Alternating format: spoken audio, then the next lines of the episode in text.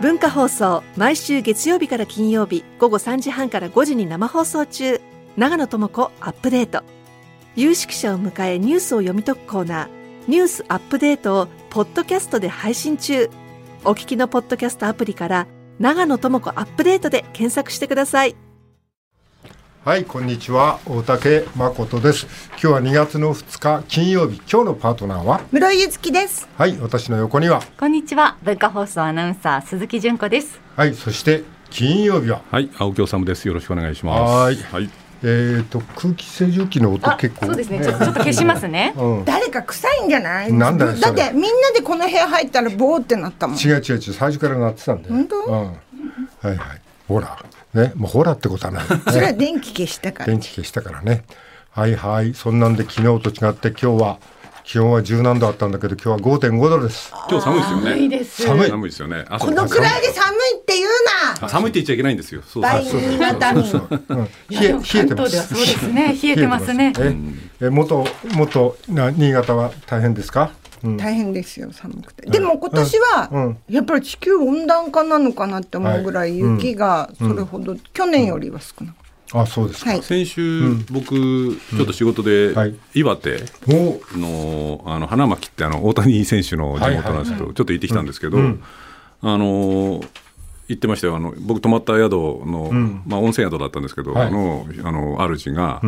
この季節だったら雪見れるだろうなと思ったけど、まあ、雪あるんですけど、はいはいだいぶ少ないんですよ。んで聞いたら、いや本当に少ないとあそう。雪が少ないって、うん今年はとにかく暖かくて雪が少なくて、スキー場なんかやっぱりちょっと大変みたいですよね。あなるほどねうんだから温暖化の影響もやっぱあるんでしょうね。スキー場もでしょ、だから今あったかい方がいいいいあったかい方がいいじゃんっていう人もいるかもしれないし多分被災地の人たちにとってはそうなんだけど、そうするとさスキー場とか除雪の会社とか困っちゃう、まあねそういうことになるだろうね。えっと俺まあずっとな2ヶ月かつ鼻がジュルジュルいってて、まあ、昨日あたりは結構ティッシュが山になるくらいひどかった。これでもうあ花粉症とかアレルギーとかじゃないってもう言い張ってたんだけどどうやらダメみたいで。花粉症だからなあなれなんで原因は分かんないよね。まあ、だけど熱あるわけじゃないからっつって、まあ、ティッシュが山になるんだけど昨日ちょっと病院行って薬をね、まあ、アレルギーの、まあ、1日1錠飲めばいいっていう薬をもらってきたんですけどアレルギー検査ってしなかったのうんしなかったアレルギ問ー診問診ねアレルギー検査すると、結構本当いろんなものを調べてくれるから、う僕したことないんですけど、うんあの僕の連れ合いがしたら、意外なものあれとあれとあしれただこみとたあいるな。あすごいよ何百何十種類そうですえよねそんなにあるの、ハウスダストとかねいろいそろうそうそうそうあ青と木さん自分でしたことないでしょだって僕はだって、あのアレルギーとかそういう敏感なもの一切ないので大滝さんはアレルギーとかじゃないとして、鼻が止まらないとしたらああはい一つだねなんだよ呪いじゃないバカ誰の呪いを 誰受かけなにきゃいけ呪ないいちょっと呪われてんじゃないちょっと呪わ あれだてから鼻なんじゃん。鼻つーって出るかね脳みそが溶け出てるっていうそれ は違う。そんな、そんなこと、そんなことない。耳とかから、そんなバカな。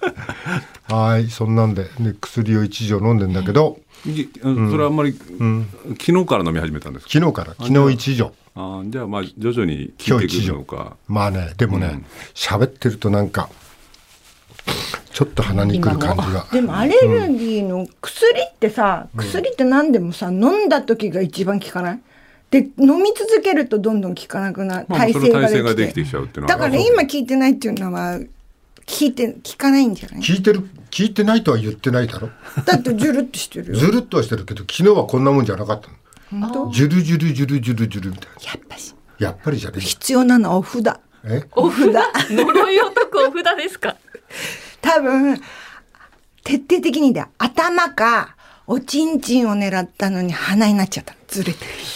るちょっとまとめずれましたねまとめずれて。心臓かを狙っただから真ん中なんじゃない鼻鼻、こうた人間と心臓か頭かおちんちんを狙ったんだけど鼻なの、ずいぶんずれたねそれじゃ、うん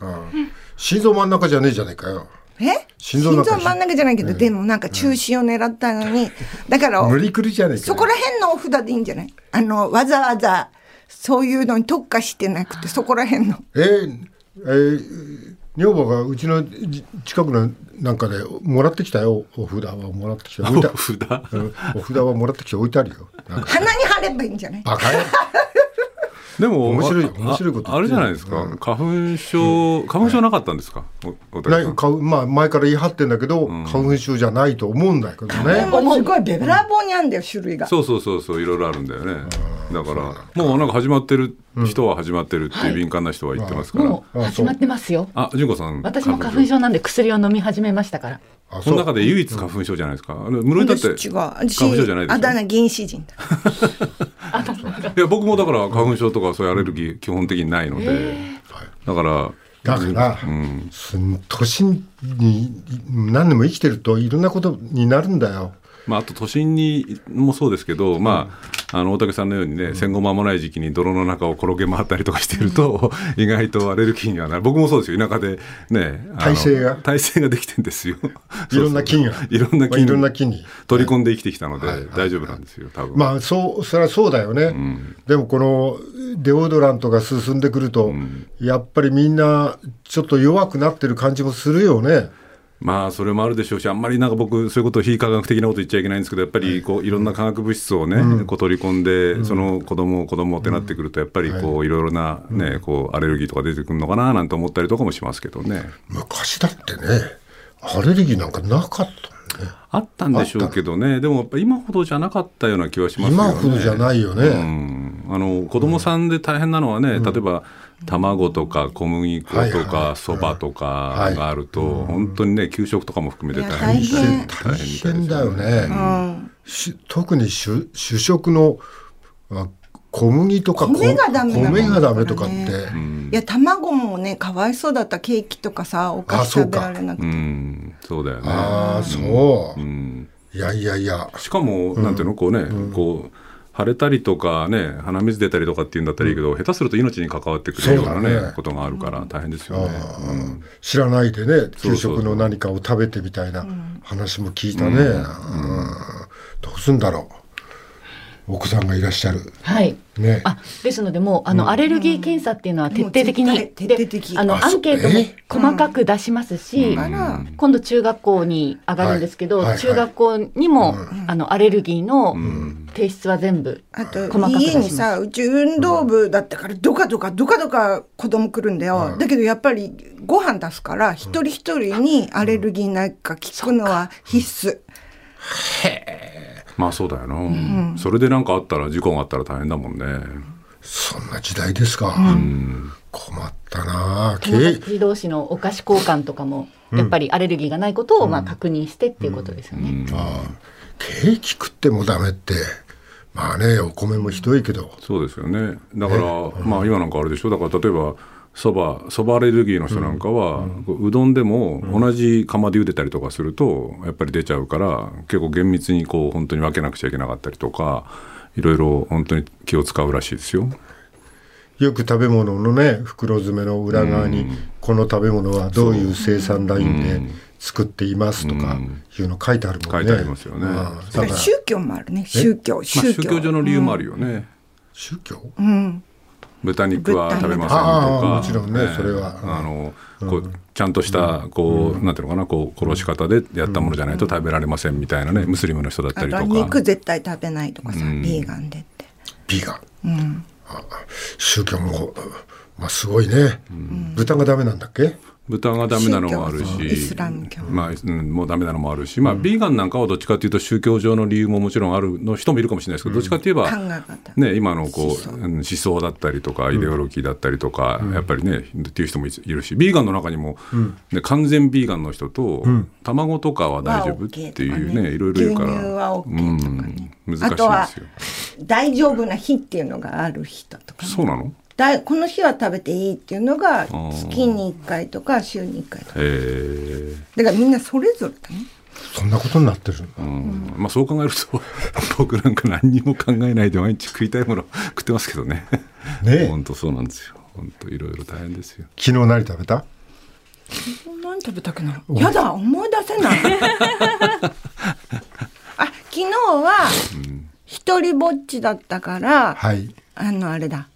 鍋焼きうどん自分で作った、あらいいですね。鍋焼きうどんうん何そういう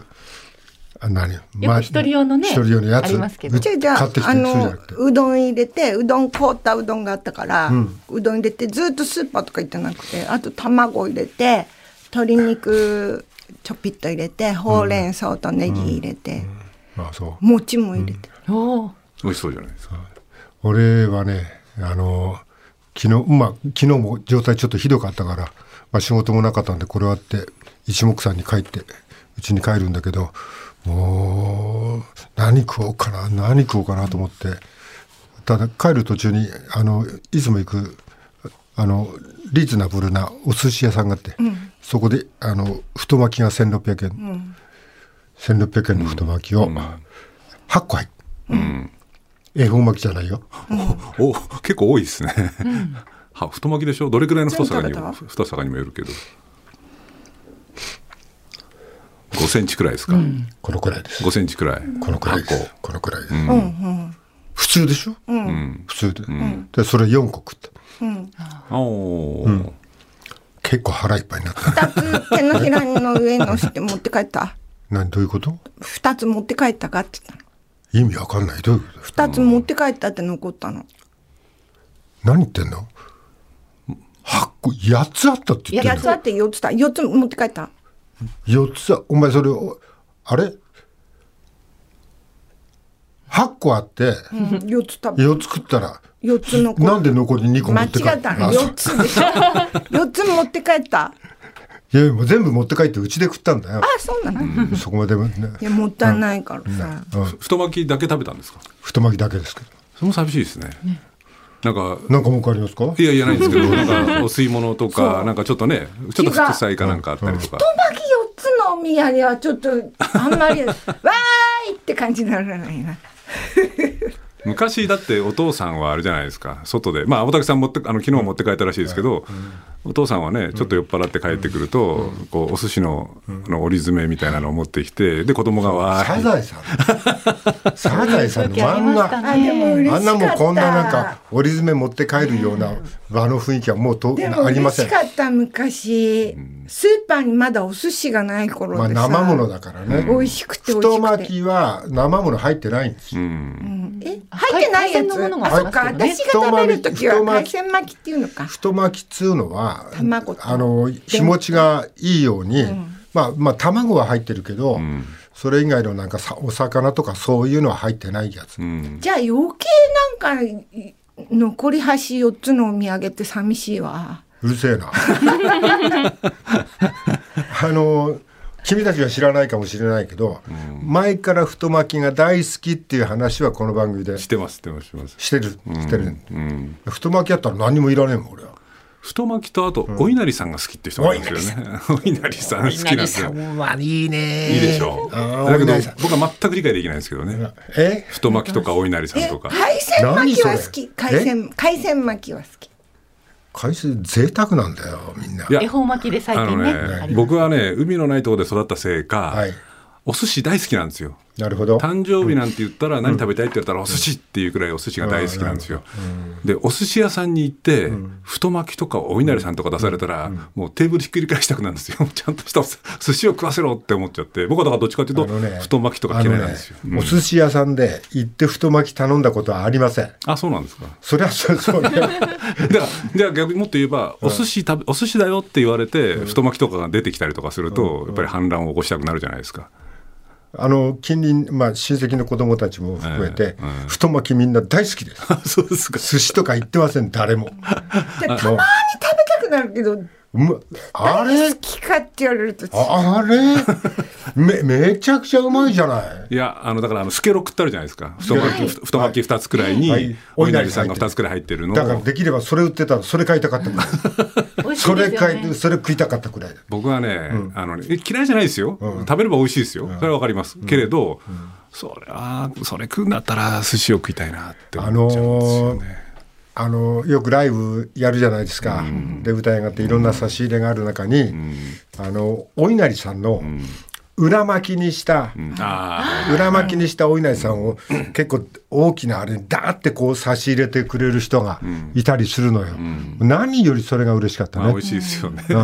美味しい他のなんか甘いなんかお菓子とかそんなのに、うんまあそうだ裏巻きだっつって美味しいですね美味しいあわかります美味しいですよ美味しいけど意見変わりましたか美味しいにまああとお稲荷さんとか太巻きってねなかなか家では作りにくいですしねでも私やっぱり最高に美味しいお稲荷さんは死んだお母さんのお稲荷さんだっ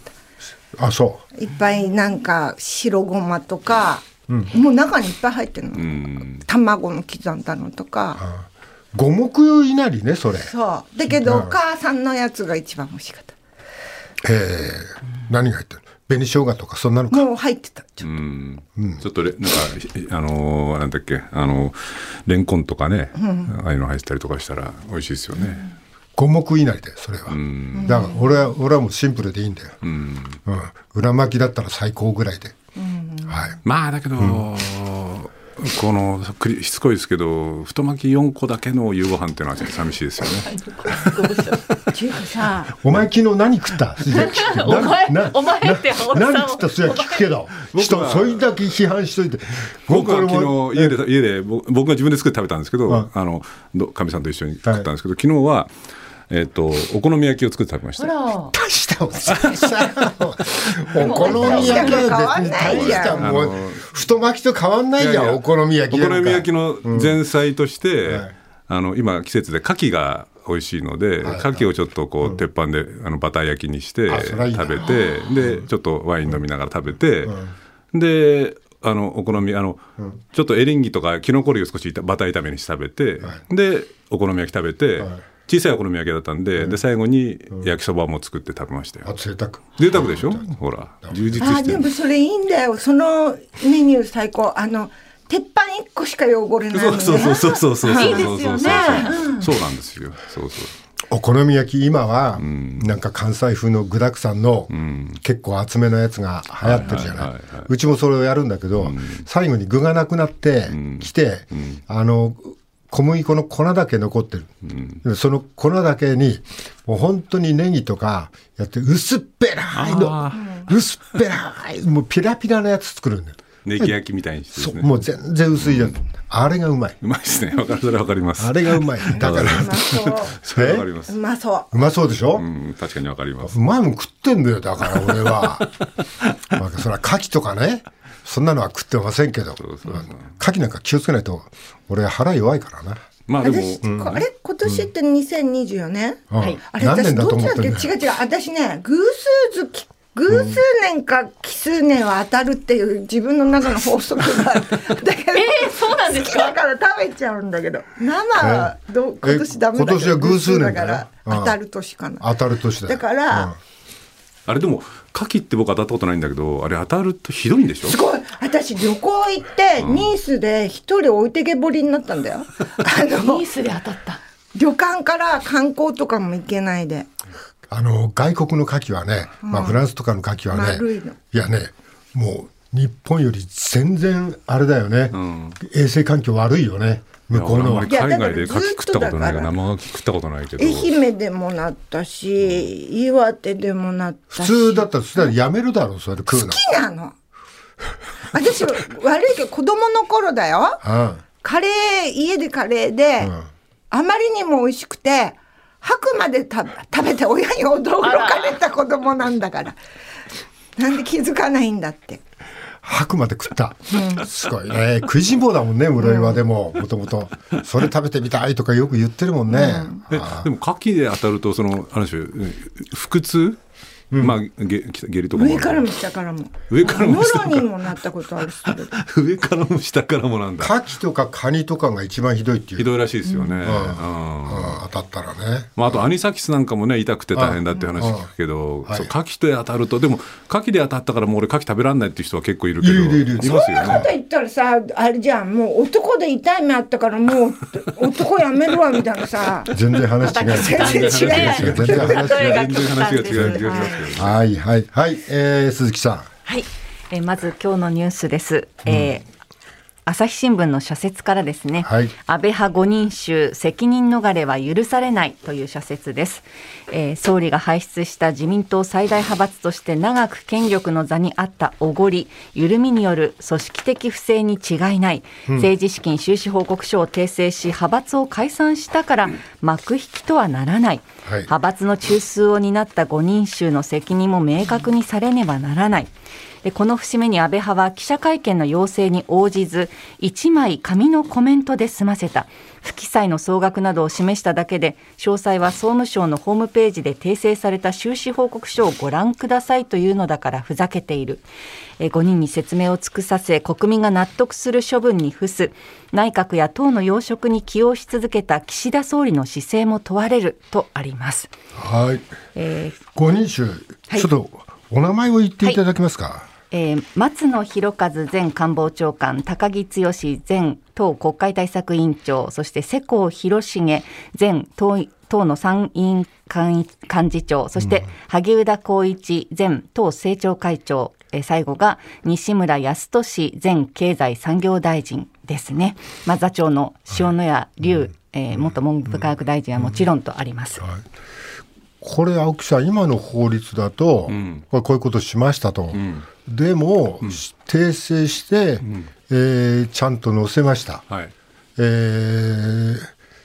それでこれはお終わりなんですかあのーこれ僕この番組でも何度か申し上げてきたんですけれども、その確かにこうねおかしいじゃないかとそのトカゲの尻尾切りだっていうことも言えるし、なんで会計責任者だけ責任問われて政治家が責任問われないのはおかしいっていうのは全くその通りだし。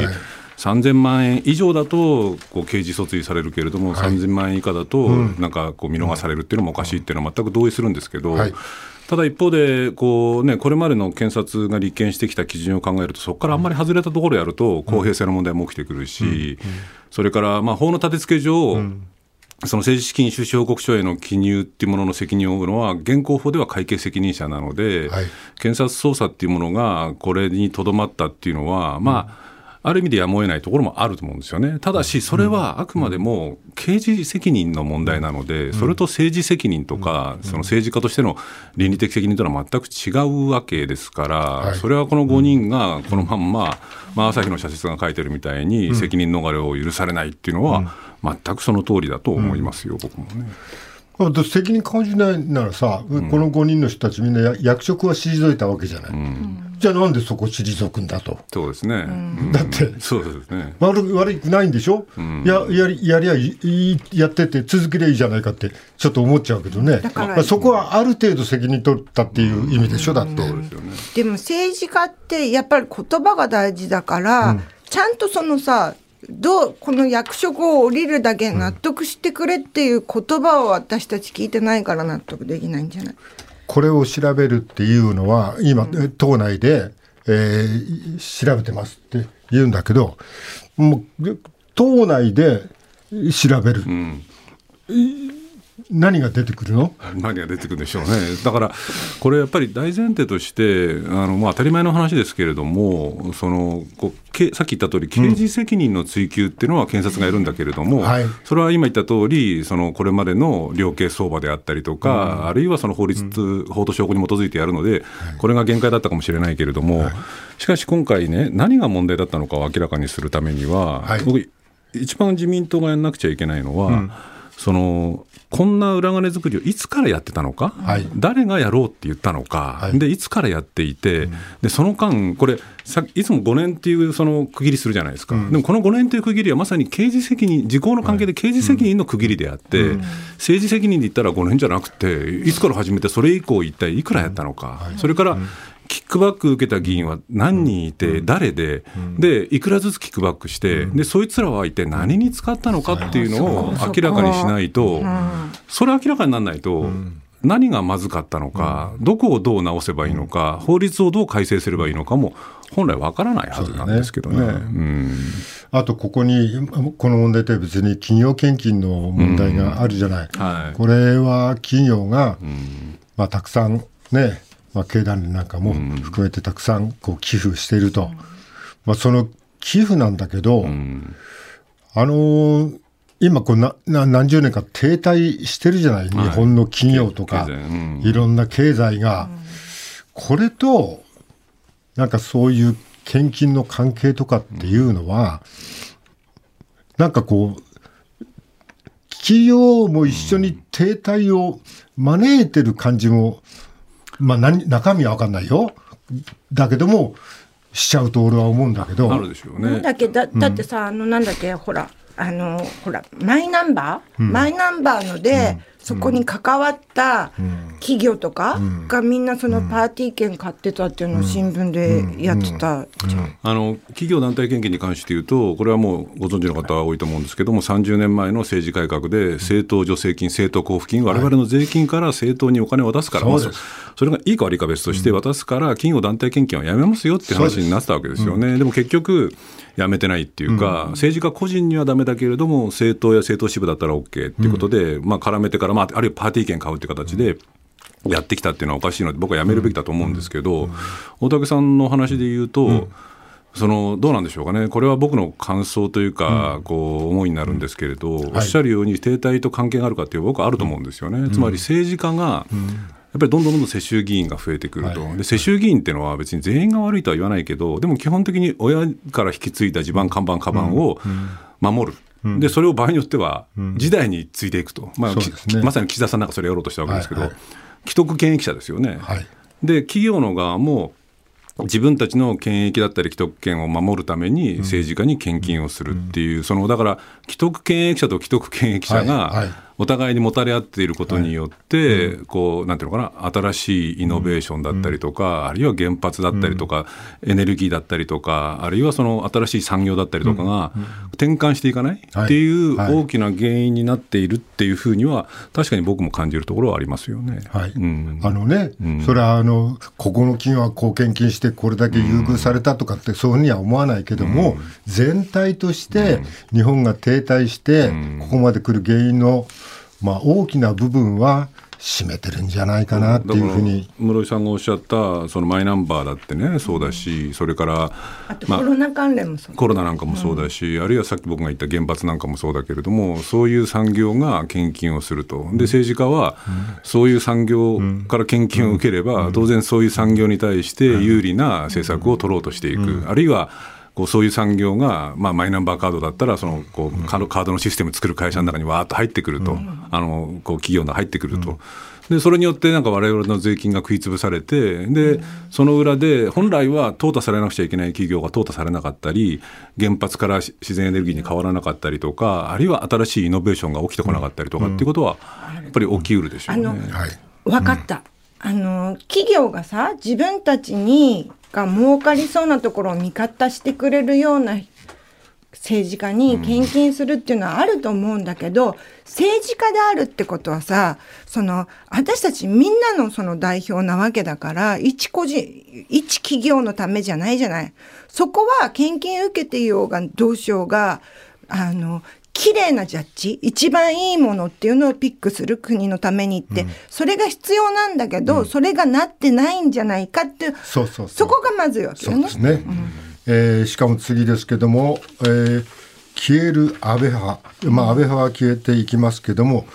ここにお金がたくさん残ってますね。はい、えー東京新聞ですけれども、えー訂正された安倍派の2022年分の政治資金収支報告書によりますと収入から支出を差し引いた翌年への繰越金がおよそ1億6000万円あります、えーこの残金はどこへ行くのかと東京新聞は書いてるんですけれども、えー所属議員の、えーある若手の方は幹部主導で裏で山分けなんて話にならないか心配だ議員辞職や離党といった政治責任を誰も取らず金は山分けなんていうことになればさらなる大問題になると懸念したということですね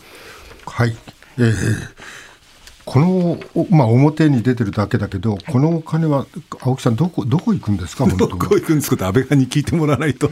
どこ行困くるんんでですすかけれこど、でもどうするんでしょうかね、本当にこのこれ、東京新聞の記事が書いてるようにはい、どこに行くのか、